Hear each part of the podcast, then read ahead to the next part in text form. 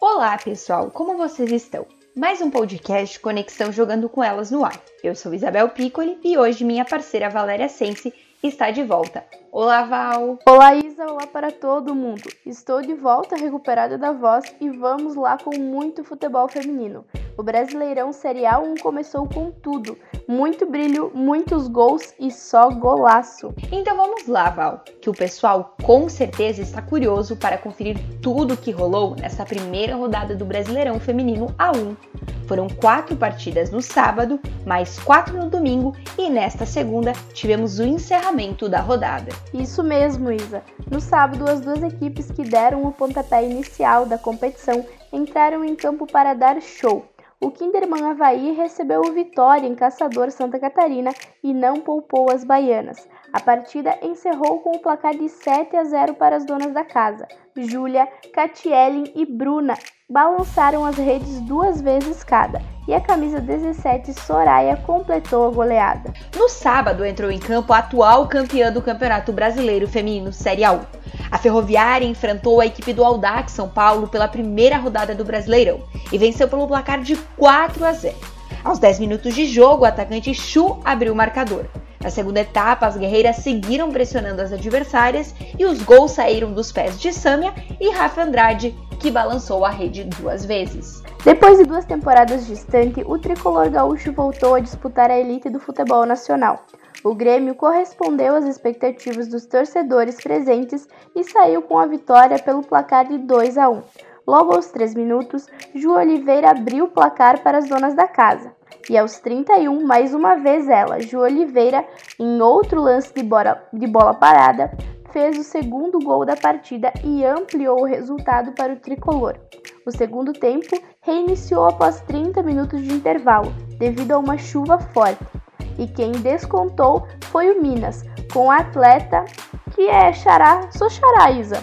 A Isa descontou para o Minas e o jogo terminou assim, 2 a 1 para o Grêmio. Olha só então, minha Xará marcou o golzinho dela. Diminuiu o marcador, né? e as Sereias da Vila estrearam com tudo na edição de 2020 do Campeonato Brasileiro A1, em partida realizada neste sábado no estádio Eurico Mursa, na Baixada Santista, e inclusive a gente pode falar que teve alteração nesse jogo, né? Porque nós, no Conexão de semana passada, tínhamos anunciado que o jogo seria na Vila. Então, durante a semana, a CBF alterou o local da partida. A equipe de futebol feminino do Santos bateu por 4 a 0 a equipe do Flamengo. Quem balançou as redes flamenguistas foram Lari, duas vezes, Kathleen e Cristiane. A nossa Cris, né? Isso mesmo, Isa. E para começar bem, o Brasileirão já começou com um clássico. O primeiro derby do ano rendeu muitos gols. Jogando em Vinhedo, Palmeiras e Corinthians entra... estrearam no Campeonato Brasileiro Série A1 se enfrentando. E o Corinthians foi quem levou a melhor. Ele venceu pelo placar de 3 a 1 a equipe do Palmeiras, com gols de Cliverari, Grazi, Érica, enquanto a Carla Nunes ela descontou para as palestrinas. O Internacional começou com o pé direito também o Campeonato Brasileiro A1. Jenny Becker e Bianca Brasil marcaram na vitória por 2 a 0 sobre o São José de São Paulo em partida disputada no domingo no Estádio do Vale, em Novo Hamburgo, no Rio Grande do Sul. A Macaca também estreou e ela estreou jogando em casa no domingo. As gurias da Ponte Preta receberam o Irandubá no estádio Moisés Lucarelli, em Campinas, e quem levou a melhor foram as visitantes. O Irandubá bateu a Ponte Preta pelo placar de 5 gols a 0. Os gols foram de Érica duas vezes, Carol, Fabiola e Jaqueline. E para finalizar a rodada, segunda-feira, ontem, dia 10, o Cruzeiro bateu o São Paulo por 1 a 0 no estádio das Alterosas, no Sesc Venda Nova, em Belo Horizonte. Vanessa garantiu o triunfo celeste e a goleira Mari Camilo ainda pegou o pênalti no último lance do primeiro tempo, batido por Carol. A próxima rodada do Brasileirão A1 ela já inicia amanhã, dia 12, às 3 horas da tarde. O Vitória enfrenta o Palmeiras no Manuel Barradas em Salvador, às 7 da noite, o Flamengo lhe recebe a Ponte Preta no Juliette Coutinho, no Rio de Janeiro. E Val, na quinta-feira, às 7 da noite, o Audax enfrenta o Grêmio no José Liberati, em Osasco, São Paulo. No mesmo horário, se enfrentam São José e Cruzeiro no estádio Martins Pereira, em São José dos Campos. Ainda às 7 da noite, Minas e Cesp recebe a Ferroviária no Valmir Bezerra, no Distrito Federal. São Paulo e Internacional jogam no Marcelo Portugal, em Cotia, também às 7 da noite. Ainda na quinta-feira, às 8h30 da noite, o Corinthians encara o Kinderman Havaí no Parque São Jorge, em São Paulo. Um pouco mais tarde, às 9 horas da noite, o Irandubá recebe o Santos no estádio Ismael Benigno, em Manaus.